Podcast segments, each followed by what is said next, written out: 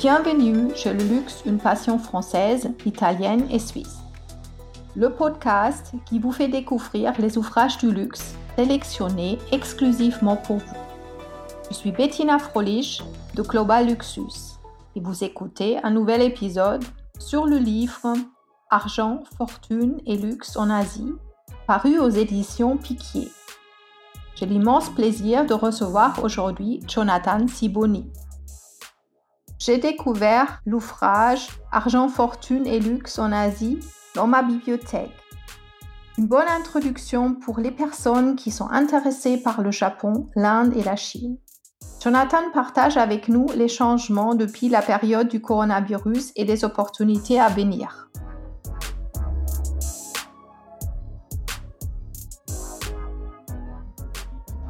Bonjour Jonathan, donc vous êtes fondateur et PDG de Luxury Insight.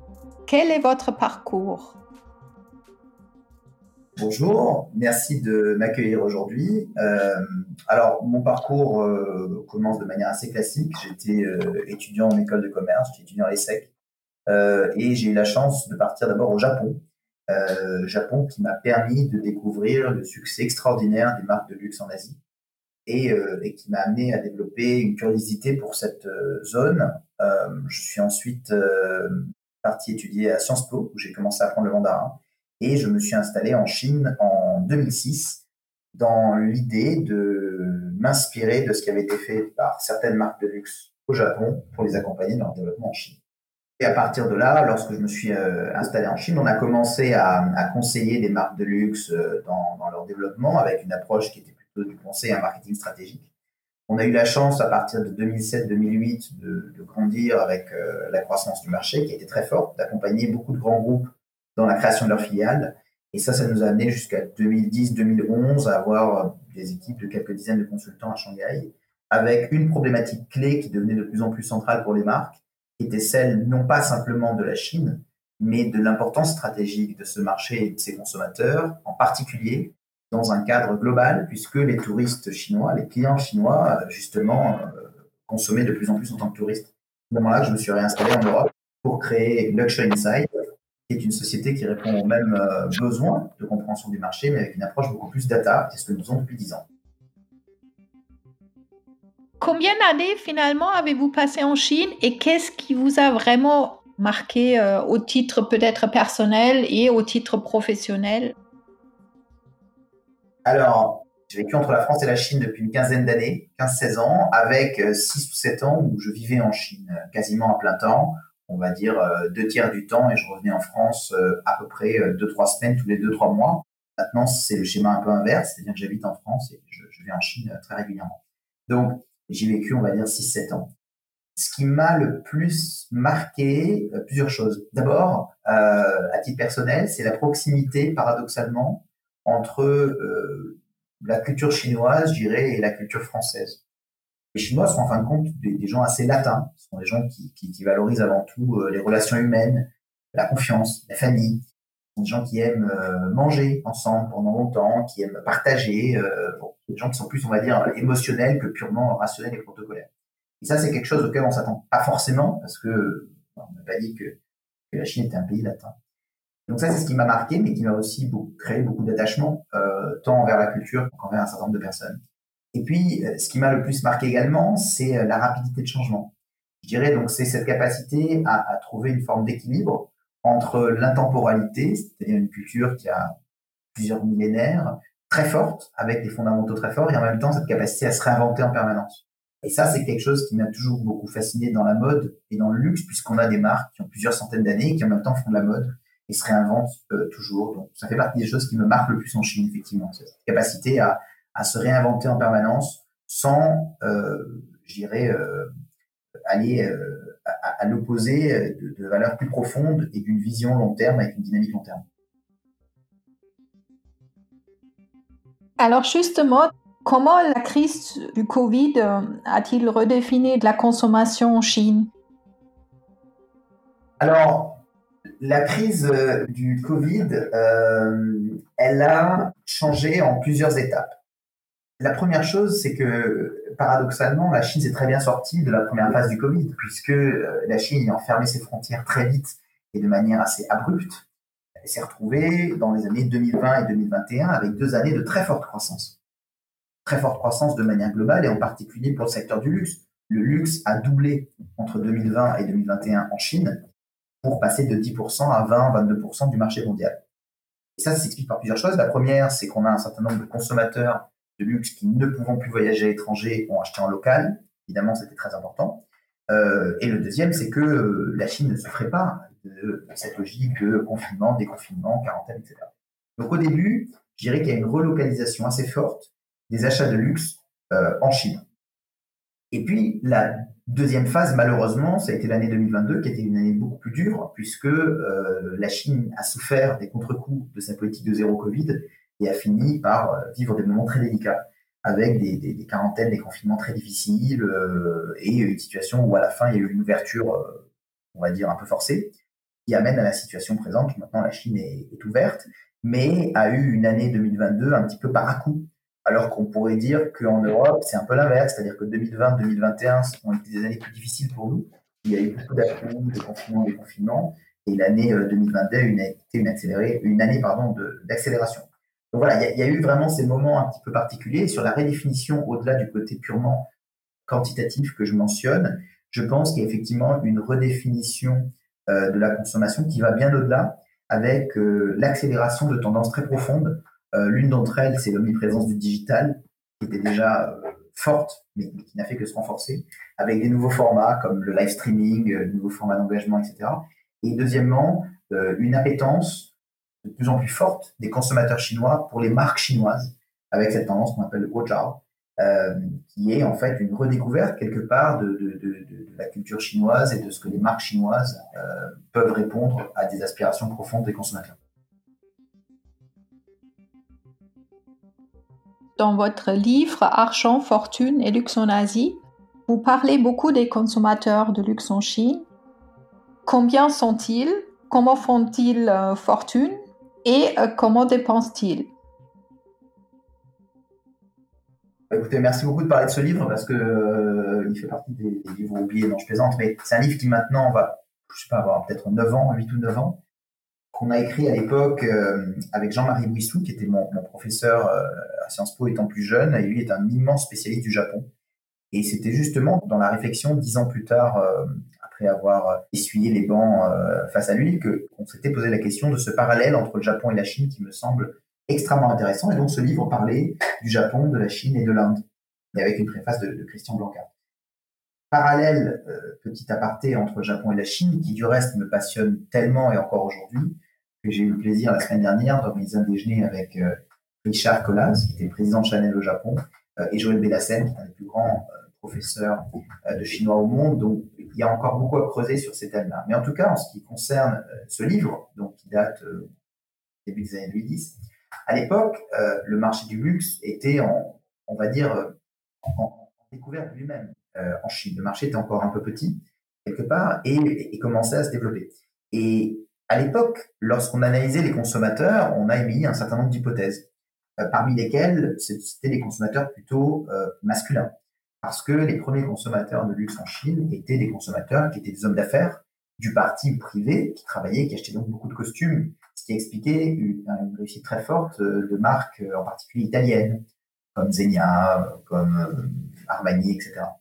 Et en parallèle de cette consommation qui a commencé à nouveau par être assez masculine, il y avait une consommation de cadeaux qui était très forte sur des accessoires, des stylos, des montres, etc., puisque c'était aussi une manière de contribuer au développement euh, de manière plus générale de l'économie.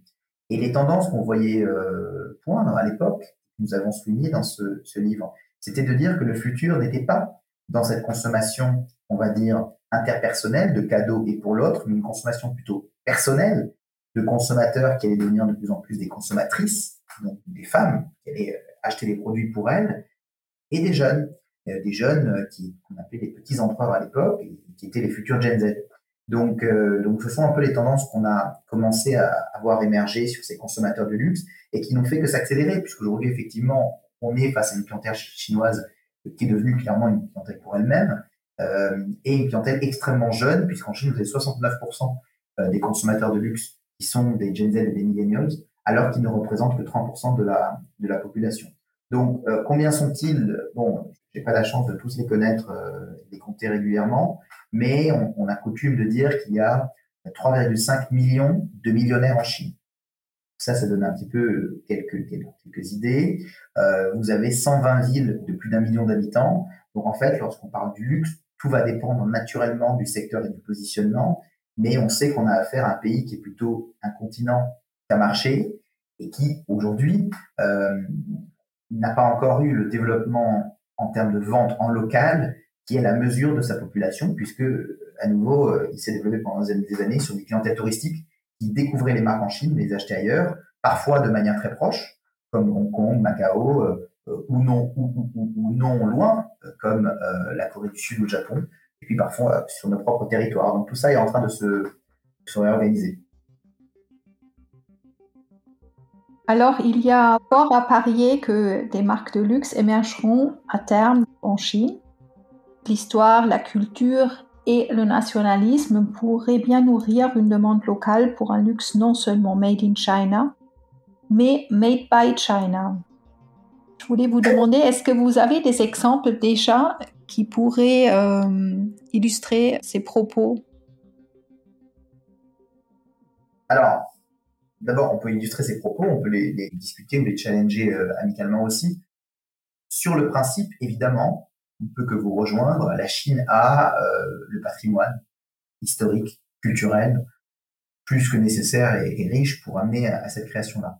Avec quelques points d'interrogation, si je prends l'exemple du Japon, pour s'amuser à continuer un petit peu dans ce parallèle, euh, le Japon, par exemple, a été un immense consommateur de luxe dans les années 70, 80, 90, sans pour autant créer euh, véritablement de marques de luxe locales. C'était une grande interrogation, une grande question du reste pour le, pour le marché qui disait euh, il n'y a pas vraiment eu de marques de luxe locales euh, au Japon qui ont émergé alors que les Japonais justement enregistraient une partie de plus en plus importante des ventes des marques de luxe occidentales. Il y a eu quelques marques qui ont émergé, Yoji Yamamoto, Issei Miyake, etc., mais jamais dans les proportions euh, qui pourraient être comparables de, marques occidentales. À mon sens, pour la Chine, c'est différent. Il y a beaucoup d'éléments qui peuvent amener à considérer l'émergence de marques de luxe, je me permettrai simplement de, prendre un tout petit peu de recul sur la définition de ce qu'est une marque de luxe. C'est-à-dire qu'une marque de luxe vend des produits qui ont une fonction, qui ont un côté en général culturel et qui répondent à trois caractéristiques. Des caractéristiques rationnelles, les matériaux utilisés, le prix, etc.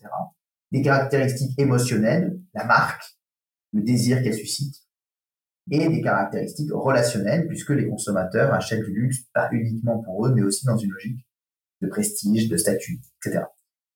Néanmoins, lorsque je parlais de critères culturels, c'est parce que aujourd'hui, on sait intuitivement, et personne ne conteste le fait que les grands vins de Bordeaux, les grands crus, sont des produits de luxe. C'est une évidence. Euh, pourquoi? Parce que notre culture française a eu le génie depuis Louis XIV de se transformer en business qui a appris à exporter sa culture, à exporter ses produits. Et donc, partout dans le monde, euh, on peut déguster des grands crus et tout le monde considère, évidemment, ce sont des produits de luxe. Mais on pourrait aussi se demander si les grands thés chinois ne sont pas des produits de luxe, puisqu'après tout, s'ils n'ont pas la culture du vin, ils ont la culture du thé, et il y a des thés en Chine qui valent même beaucoup plus cher que les grands crus avec euh, des, des, récoltes extraordinaires et des thés euh, exceptionnels. Euh, qui sont dégustés par les Chinois, mais que nous, on n'a pas trop tendance à caractériser comme des produits luxe, tout simplement parce que ils n'ont pas été vraiment exportés en tant que tels vers nous. Et je prendrai un autre exemple qui sont les spiritueux. Si on prend le champagne ou le cognac, ce sont des produits luxe dans nos catégorisations, évidemment. Mais on peut aussi se poser la question sur le baijiu, l'alcool de, de riz.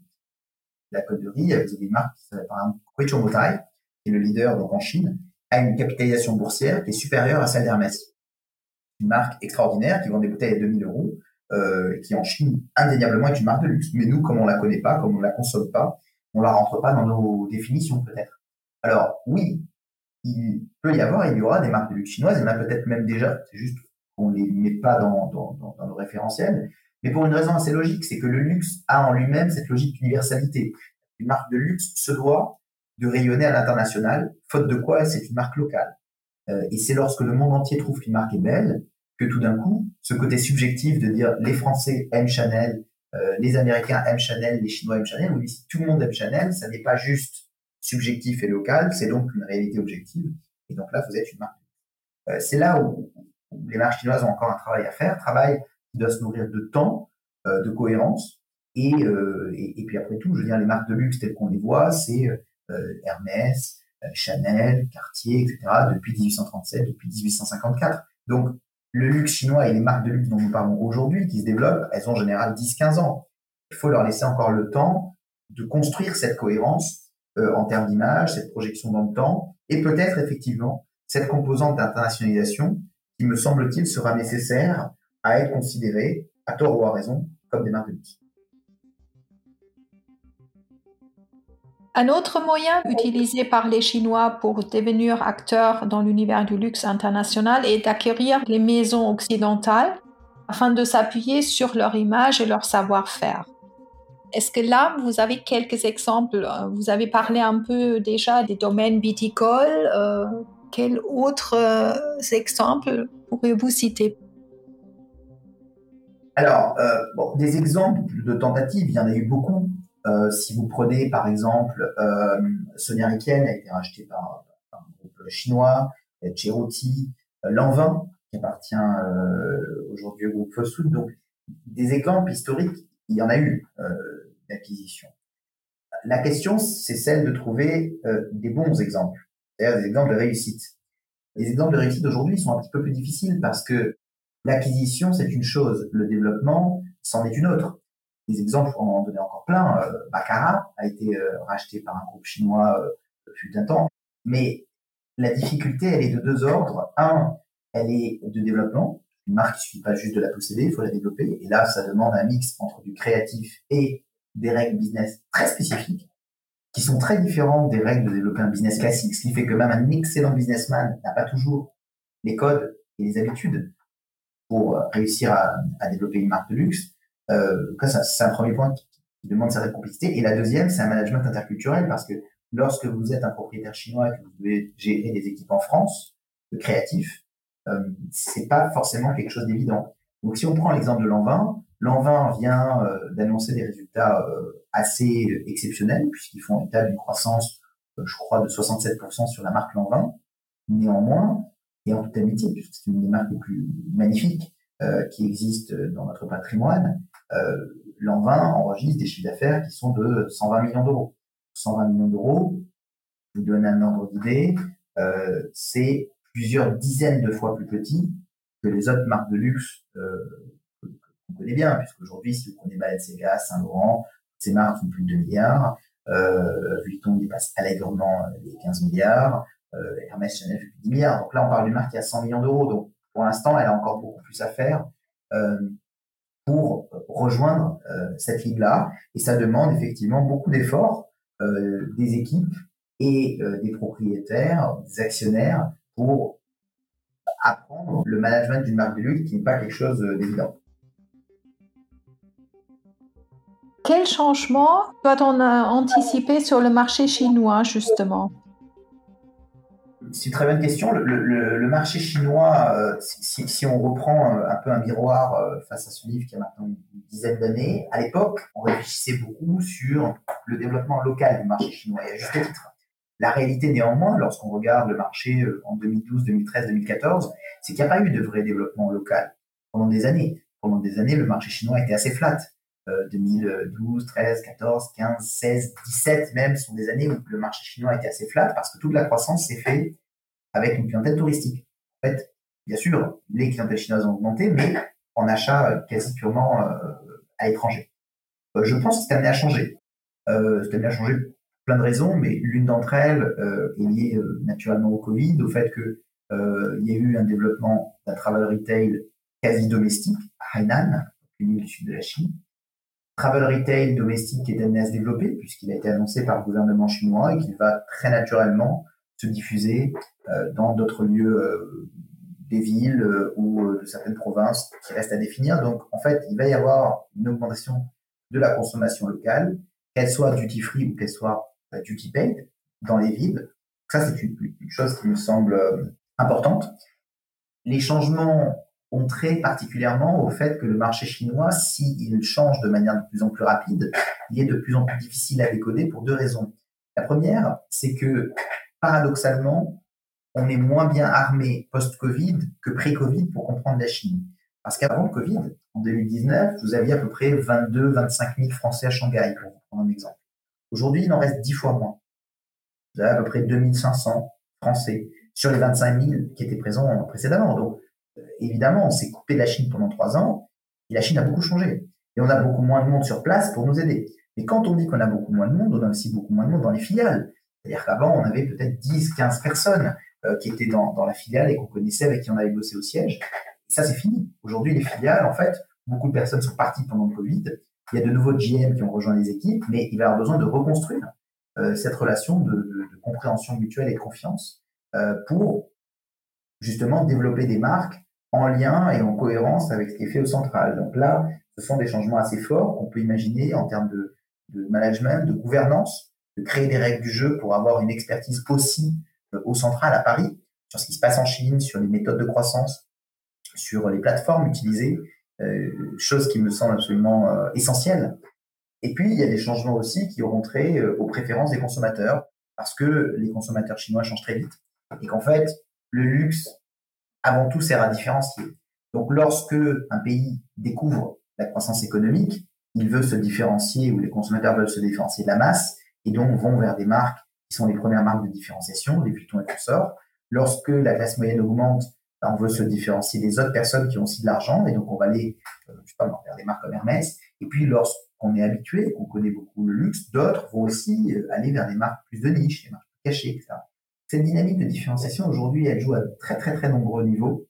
Euh, et donc, elles vont amener indéniablement à un, besoin pour les marques de comprendre cette vitalité chinoise, de s'adapter sans rentrer dans une forme, euh, je dirais, de dictature du quotidien, parce que cette dictature du quotidien, elle est déjà dangereuse pour elles au niveau mondial. les marques ne peuvent plus être simplement les esclaves des réseaux sociaux, mais elles doivent prendre la Chine comme un terrain de jeu, je pense, euh, un jeu JE et un jeu JEU qui euh, les peuvent leur apprendre à, se réinventer, à se redéfinir pour mieux échanger avec des consommateurs, qui sera difficile de laisser de côté demain. Évidemment, on a beaucoup misé sur la Chine. Aujourd'hui, tout le monde dit non, mais la Chine c'est compliqué, il faut regarder la Corée, il faut regarder les États-Unis. C'est vrai, tous ces points sont vrais, il faut naturellement regarder les autres marchés.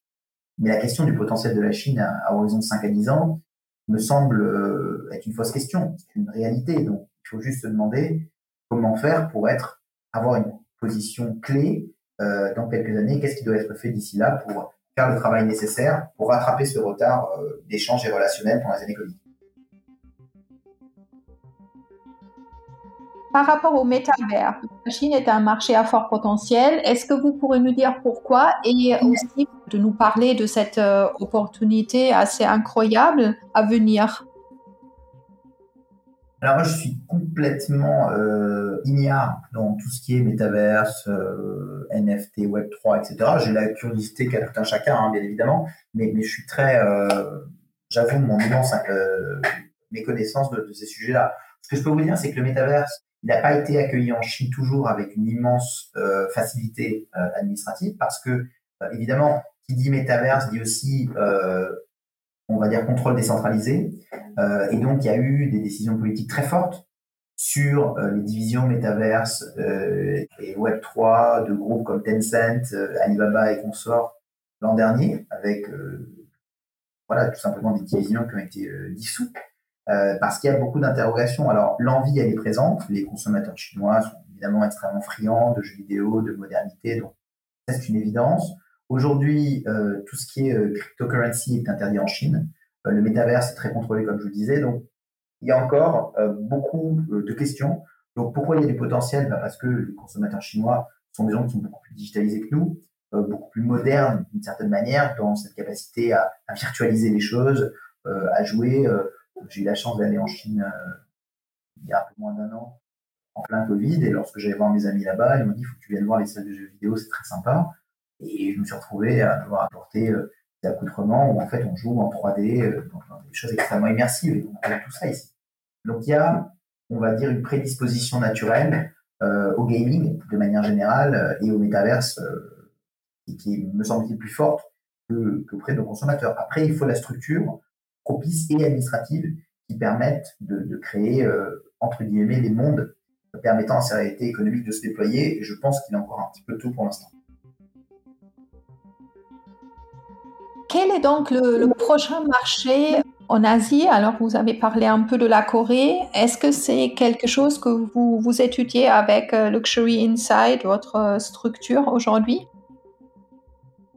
Effectivement, la Corée euh, connaît une accélération incontestable à plusieurs égards. D'abord, une, accélération culturelle parce que on voit bien depuis des années que la culture coréenne, le soft power coréen est très fort avec des éléments comme la K-pop, par exemple, la musique euh, coréenne, qui euh, connaissent un immense succès en Chine, euh, immense succès au Japon, les K-dramas, les, séries coréennes qui aussi ont un succès international. vous vous souvenez tous des séries coréennes qui sont venues jusqu'à nous assez récemment. Donc il y a un côté soft power qui fonctionne très bien en ce moment.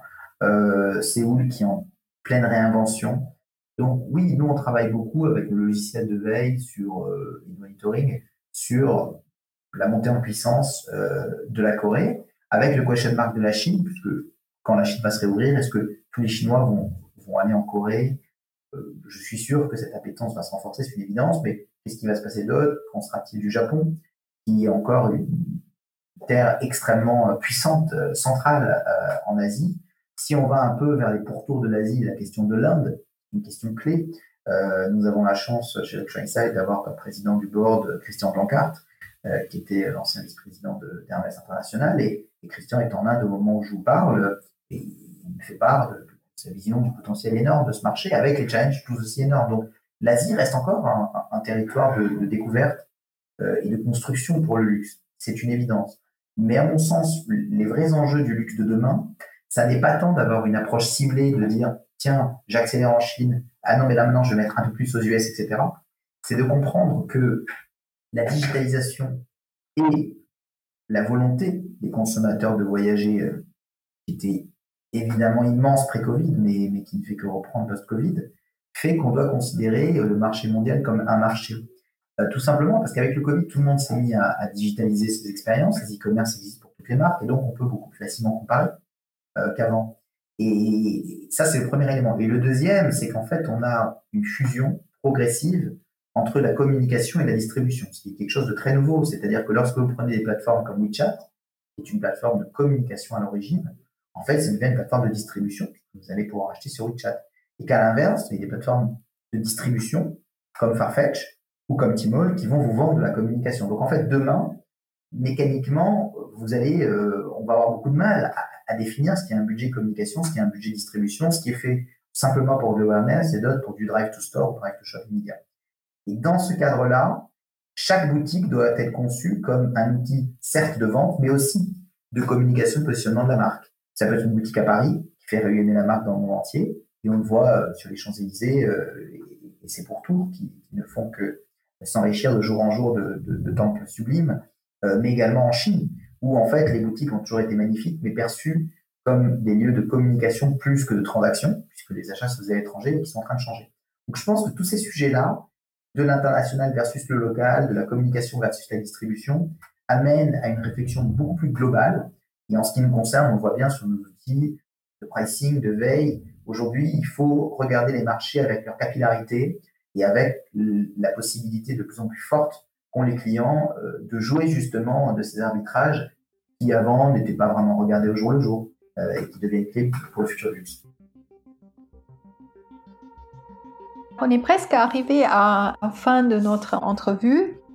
Est-ce que vous avez quelque chose que vous souhaitez ajouter, euh, peut-être de nous parler aussi de vos nouveaux projets euh, avec Luxury Inside, quelque chose qui vous tient à cœur Merci beaucoup. Alors, il y a beaucoup de choses qui me tiennent à cœur. J'ai la chance de travailler dans un, secteur avec des gens qui me passionnent. Euh, si je dois vous parler de quelque chose, oui, alors si on s'écarte un tout petit peu, alors Luxury Inside, c'est une société assez extraordinaire. Je le dis pas euh, parce que j'ai eu une immense chance de faire partie de ses cofondateurs, mais parce qu'aujourd'hui, euh, on a 14 nationalités à Paris, euh, avec des gens extraordinaires, on a presque une cinquantaine de personnes, on travaille pour des groupes qui sont assez, euh, fabuleux sur des sujets de croissance. Donc ça, c'est une, vraie chance euh, sincère, mais en parallèle de ça, on a fait d'autres projets euh, qui me semblent tout aussi intéressants parce que chacun nourrit l'autre. En fait, on s'est rendu compte que la Chine, au fur et à mesure de sa croissance, en fait, attirait des marques de plus en plus grandes. Et nous-mêmes, vu que nous étions en croissance, nous travaillons avec des marques de plus en plus grandes. Alors, qu'en était-il des petites marques, des marques plus petites qui s'intéressaient à la Chine, qui avaient une grande réussite, mais pas forcément la structure pour y développer une filiale? Alors, on a créé comme ça une structure qui est une structure de distribution en Chine, euh, et qui accompagne aujourd'hui une dizaine de marques euh, avec une phase d'investissement et de développement sur le marché local pour des marques à nouveau qui connaissent déjà une croissance forte sur leur marché euh, d'origine. Donc, on continue dans cette volonté forte de vente du Made in France en Chine, dès lors qu'il y a une création de valeur, une création de valeur créative. Mais j'ai connu la Chine qui était une usine. J'ai connu la Chine qui était un marché. Aujourd'hui, la Chine devient aussi un laboratoire, puisque la Chine crée des marques euh, des innovations. Et donc, depuis trois ans, euh, on s'est également demandé s'il n'y avait pas la possibilité d'accompagner euh, des marques chinoises sur le territoire européen. Et donc, c'est comme ça qu'avec deux amis, nous avons créé une autre société, qui est une société européenne, qui distribue en Europe des marques chinoises.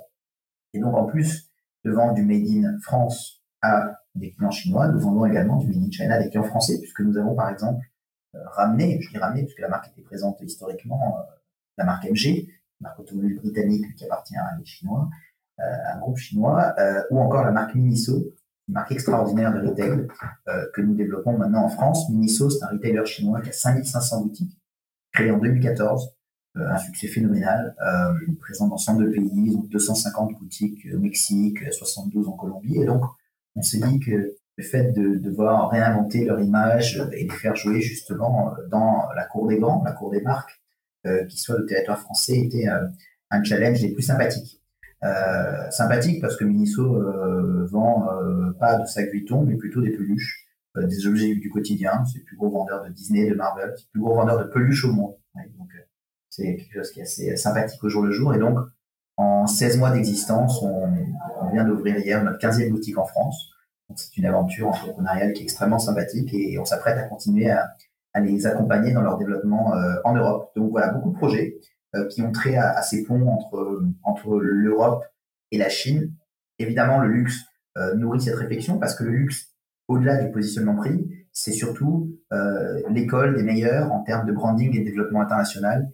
Et je pense que ce sont des sujets qui, avec la composante multiculturelle qui naturellement en fait partie, sont les choses qui passionnent le plus. Merci d'avoir écouté ce podcast jusqu'au bout. J'espère que cet épisode vous a plu. Si c'est le cas, je vous invite à laisser un avis sur Apple Podcast et Spotify ou de partager l'épisode autour de vous. Je vous retrouve dans une semaine ou sept jours pour un nouvel épisode. Le luxe, une passion française, italienne et suisse.